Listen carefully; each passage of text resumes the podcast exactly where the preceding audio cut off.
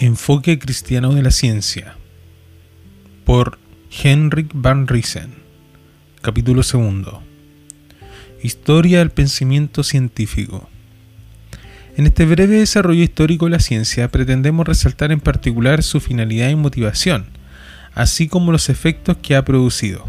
Platón dijo que la ciencia empieza con el asombro y la curiosidad.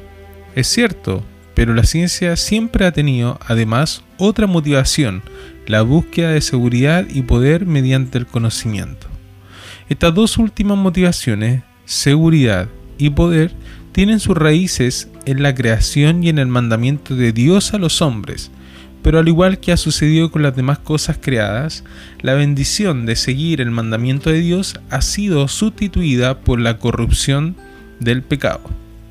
El hombre buscó seguridad y poder por medio de la ciencia con el fin de ser independiente. Buscó poder sobre la naturaleza y sobre los demás hombres.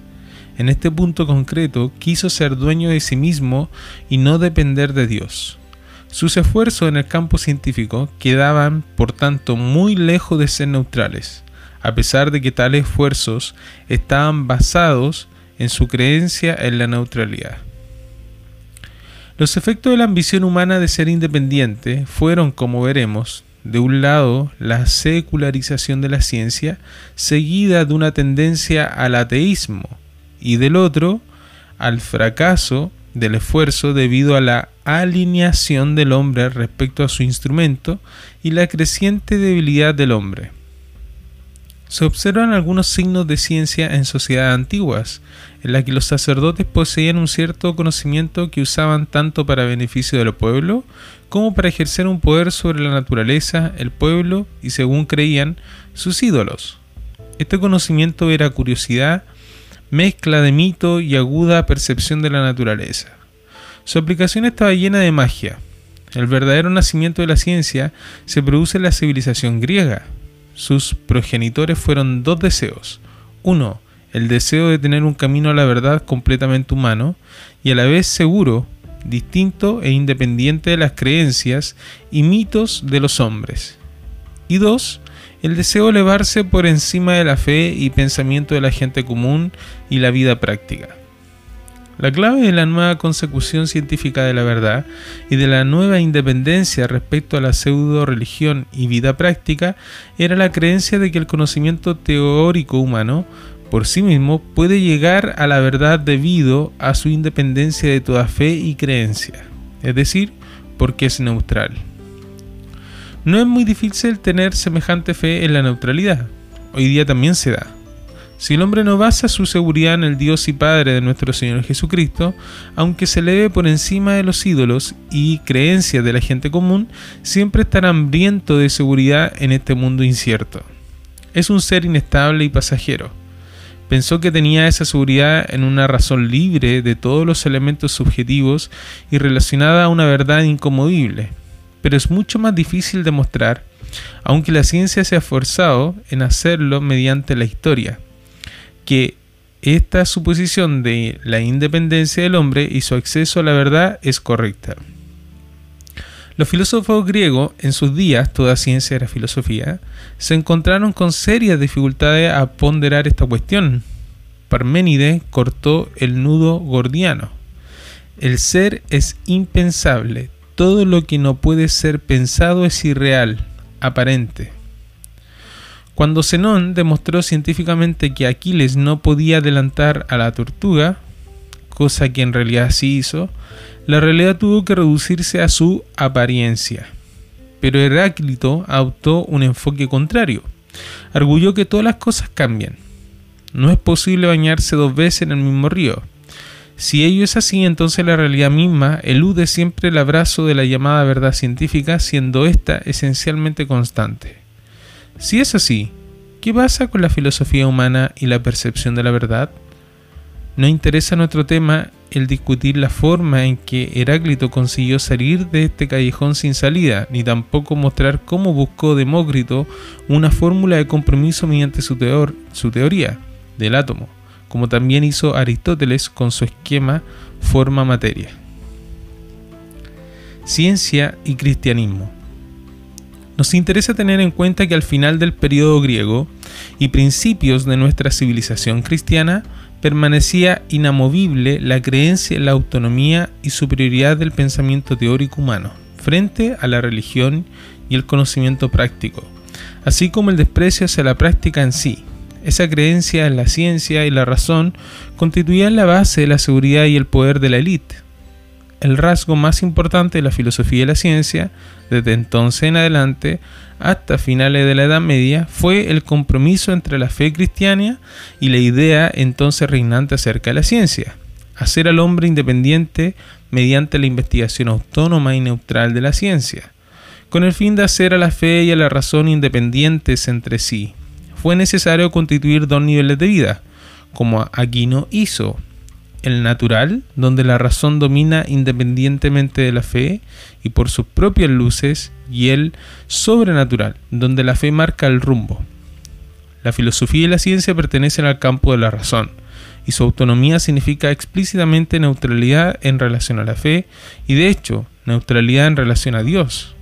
El pecado es entonces la pérdida de lo sobrenatural y no una corrupción de la naturaleza y de la razón. La gracia resulta ser no la restauración de la naturaleza y la razón, sino el don de lo sobrenatural. Tal es la postura tradicional de la escolástica, para ser imparciales hay que decir que la moderna teología del catolicismo romano se aparta de algo de ese esquema. Lo que deseamos resaltar es que el esquema natural, sobrenatural, es el prototipo de la apostasía de los hombres a quienes aún consideramos cristianos por su fe personal. Debemos percatarnos de que además de las principales apostasías de este tipo, detectable en Barth y en, en todos los que defienden la neutralidad de la política y la ciencia, todos los creyentes cristianos dejan traslucir de vez en cuando esas tendencias a la apostasía, si bien con frecuencia ni ellos mismos se percatan. Corrientes modernas del pensamiento científico. Pero aquí estamos hablando de la ciencia. La ciencia moderna apareció tras el periodo escolástico. Sin ningún género de dudas vemos que adoptó el esquema natural, sobrenatural. La neutralidad de la ciencia era algo presupuesto. Esto desembocó en una nueva actitud hacia el hombre y el mundo. El lazo entre la ciencia y la iglesia se rompió tanto a causa del renacimiento, humanismo, como de la reforma. Mientras que la reforma se oponía a la idea de una naturaleza autónoma y en general a la idea de que algo podía ser independiente de Dios, o intocado por el pecado y capaz de perfeccionarse sin la gracia, al propio tiempo proclamaba la vocación del hombre para servir a Dios en su creación, desarrollándola y dominándola. Ese reto inspiró a los hombres a investigar la tecnología y las ciencias. El humanismo, por el contrario, utilizó la idea de la naturaleza y la razón autónoma para proclamar la independencia del hombre respecto a Dios, engendrando de este modo su seguridad y poder seculares. También esta creencia sirvió de inspiración a la ciencia. Más adelante volveremos a referirnos a esta diferencia. Pero primero debemos fijarnos en el nuevo método que ha hecho que la ciencia sea lo que hoy es. El desarrollo de la ciencia se aceleró a causa de dos nuevos métodos. El primero es el método experimental, que con su renovada apreciación del esfuerzo práctico en contraposición al anterior desprecio del mismo, pasó a ser la base de la ciencia. Reemplazó a la especulación. En segundo lugar, está el método matemático, que llevó el análisis funcional de los hechos y a la introducción de la ley de causa y efecto, convirtiéndose en la forma exacta del razonar. Estos dos métodos han hecho avanzar la ciencia de forma asombrosa. No tardó mucho en hacerse notoria la diferencia entre la reforma y el humanismo en cuanto a las respectivas evaluaciones de la ciencia.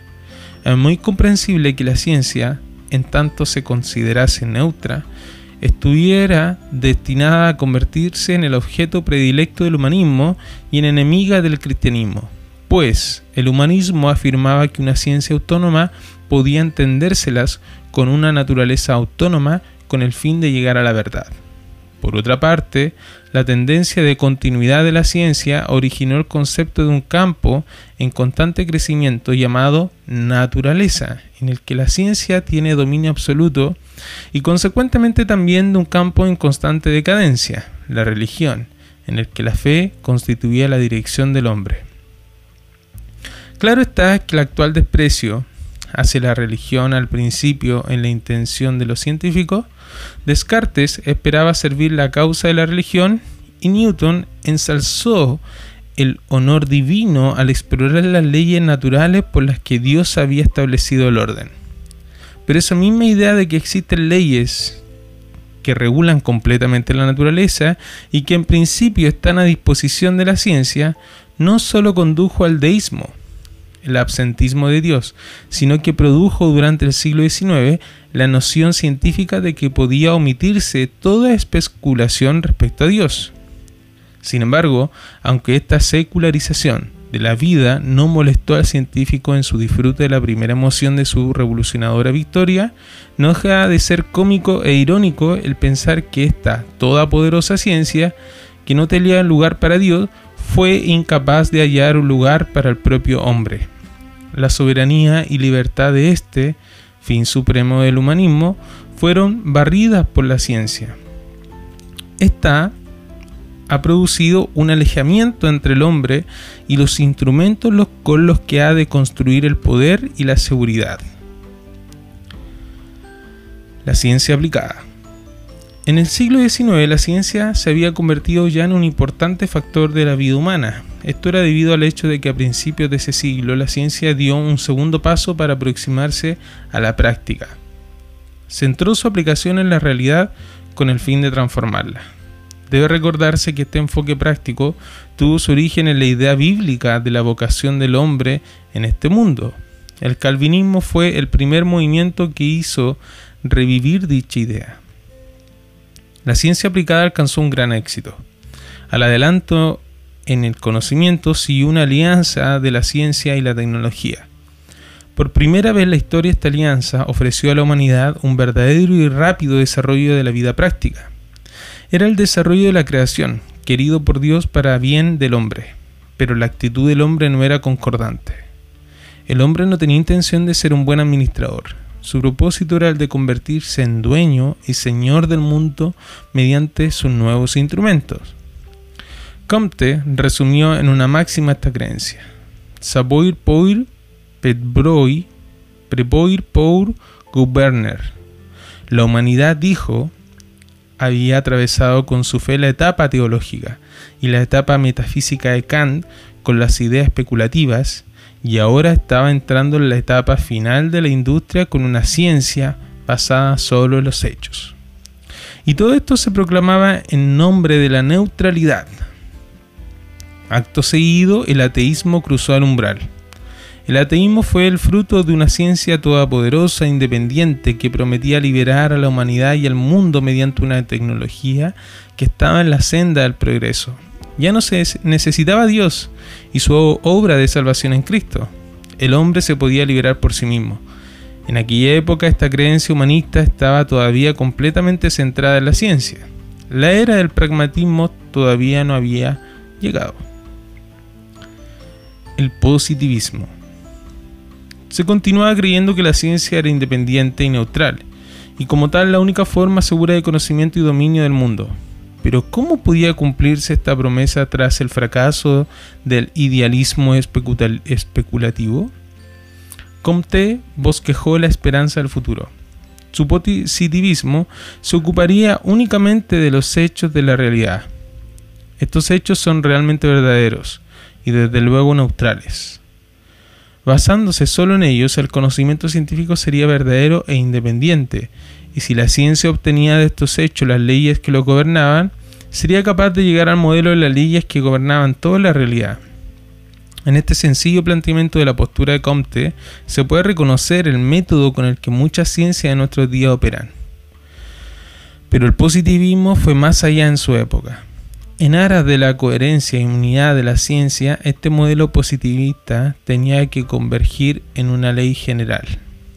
Era de esperar que esta ley general, de acuerdo con el espíritu del siglo XIX, subrayara el progreso.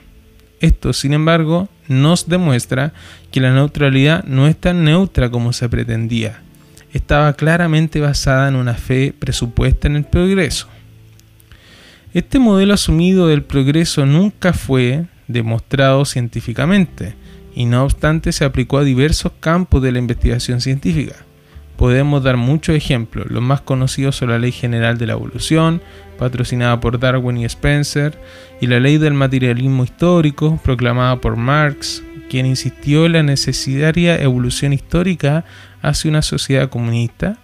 La ley de la evolución de Darwin afirmaba la continua evolución de la vida a partir de la materia y de las formas superiores de vida partiendo de las inferiores, estando este proceso de desarrollo regulado por la ley física y por el azar. La ley de Spencer era más complicada y esencialmente filosófica, pero también arguía que la realidad estaba regida únicamente por leyes físicas.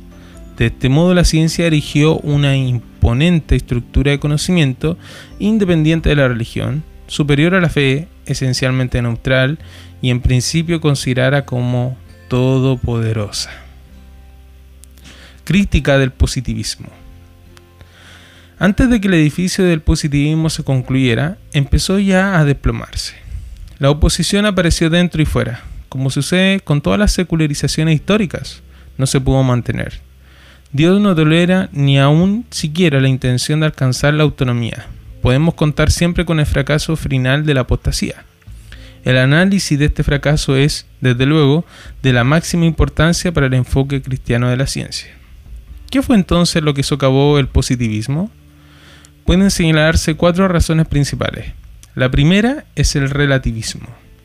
Si la ley general que se presupone es la del progreso histórico, la ciencia nunca conocerá una verdad universalmente válida, puesto que los resultados de la ciencia siempre dependerán en alguna medida de la fase evolutiva que el propio científico ocupe. Resulta pues que esta ley general no es ley en absoluto.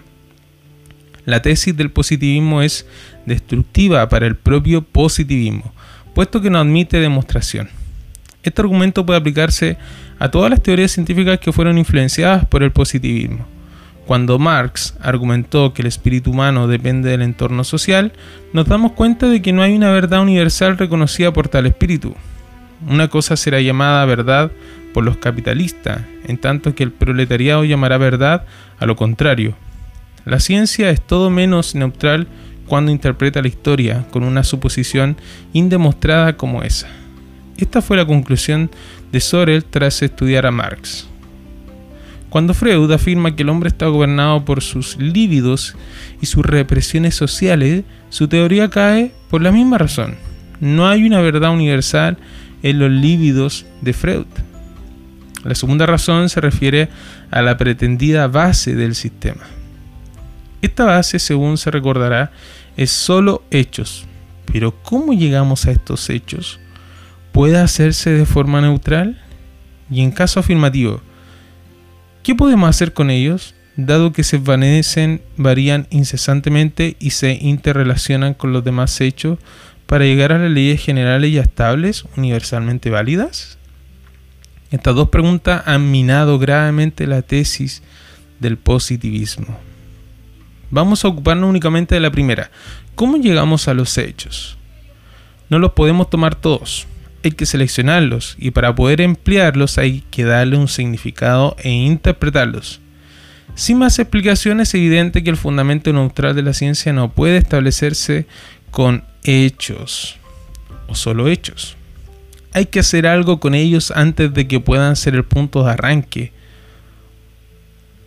El científico que es quien elige e interpreta los hechos, se involucra en la cuestión, incluyendo su gusto y disgusto, sus ideas y prejuicios, al echar los fundamentos de la ciencia.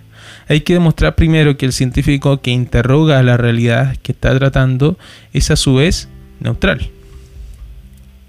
Téngase en cuenta que la ciencia siempre se verá limitada de ese modo, ya que únicamente se obtienen respuestas acerca de lo que se pregunta, y muy raras veces acerca de lo que no se pregunta. Esperamos demostrar más adelante que el científico no puede ser neutral.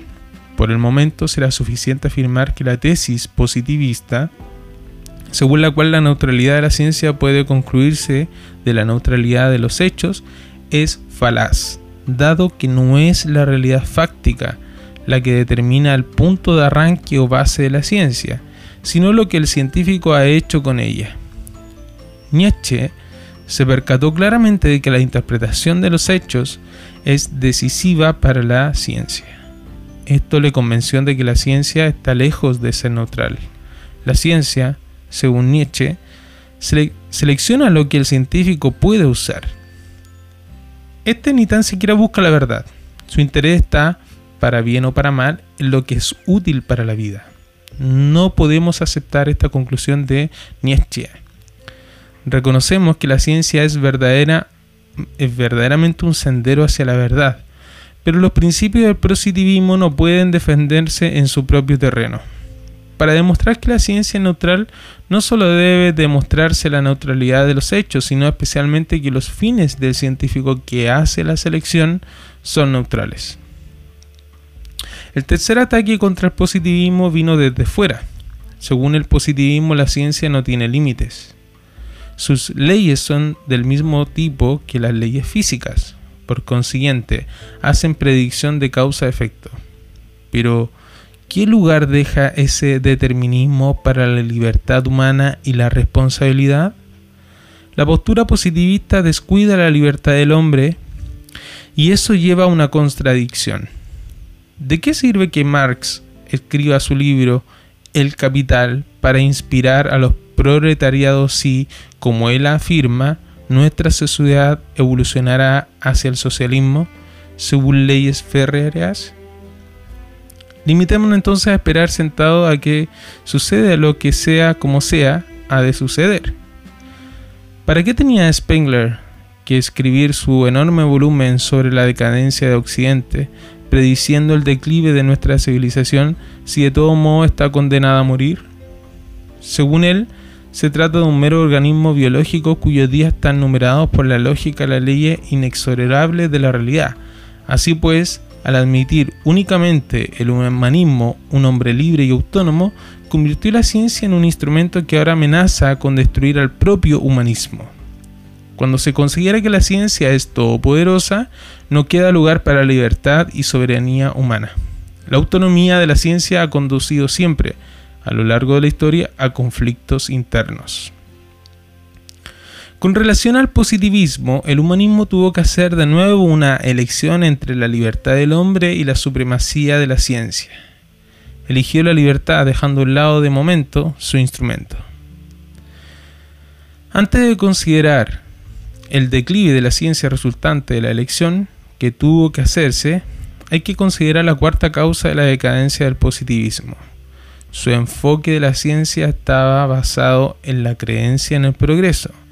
Tal creencia está desde luego lejos de ser neutral.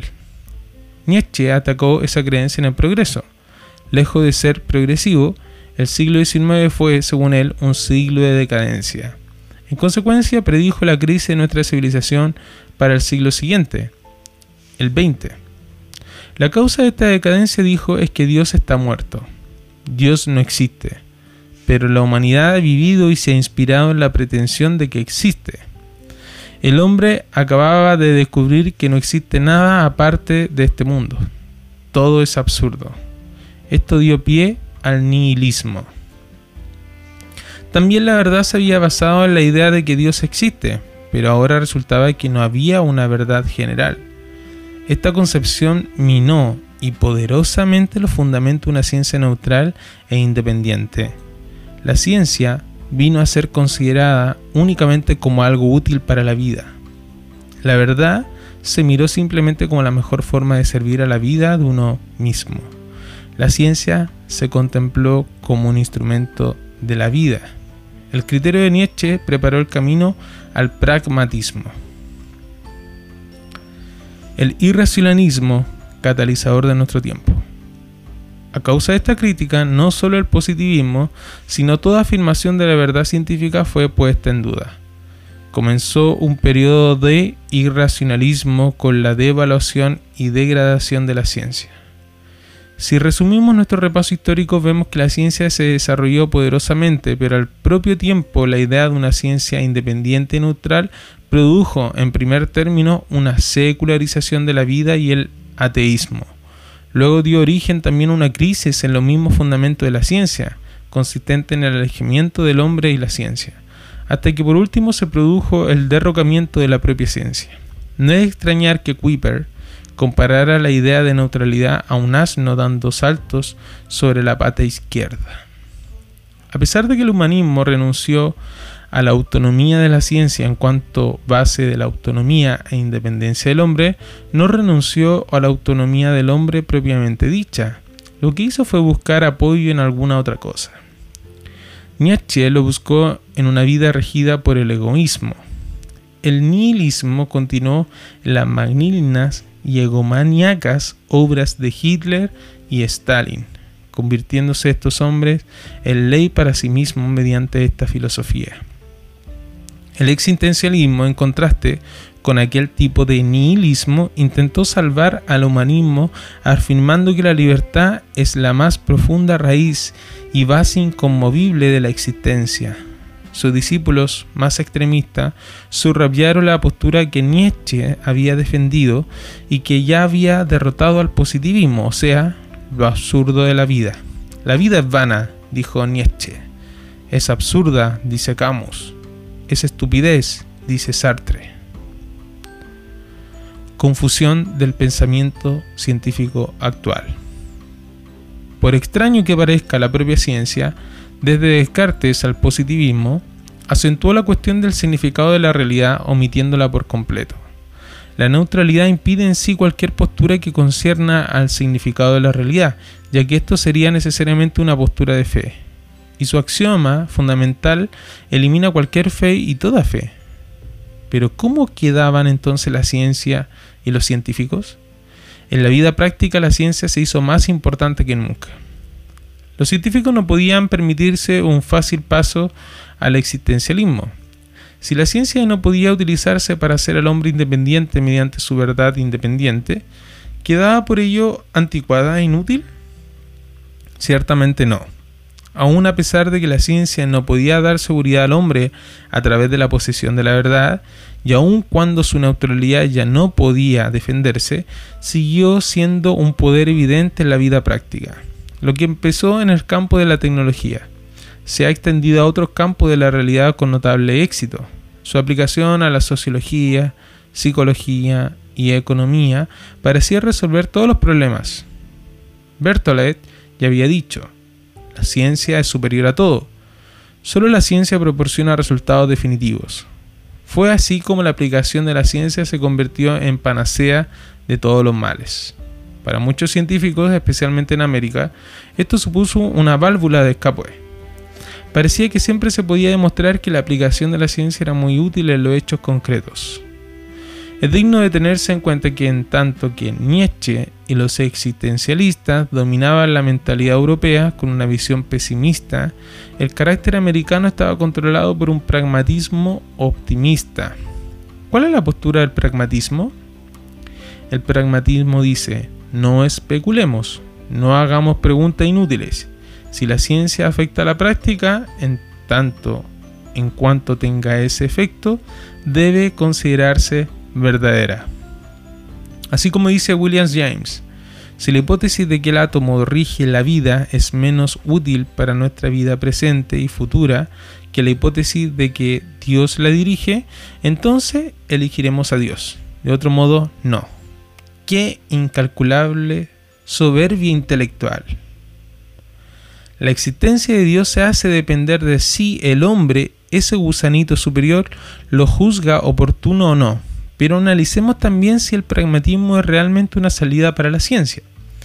¿Queda la ciencia a salvo reduciéndola a un apéndice de la práctica? En absoluto.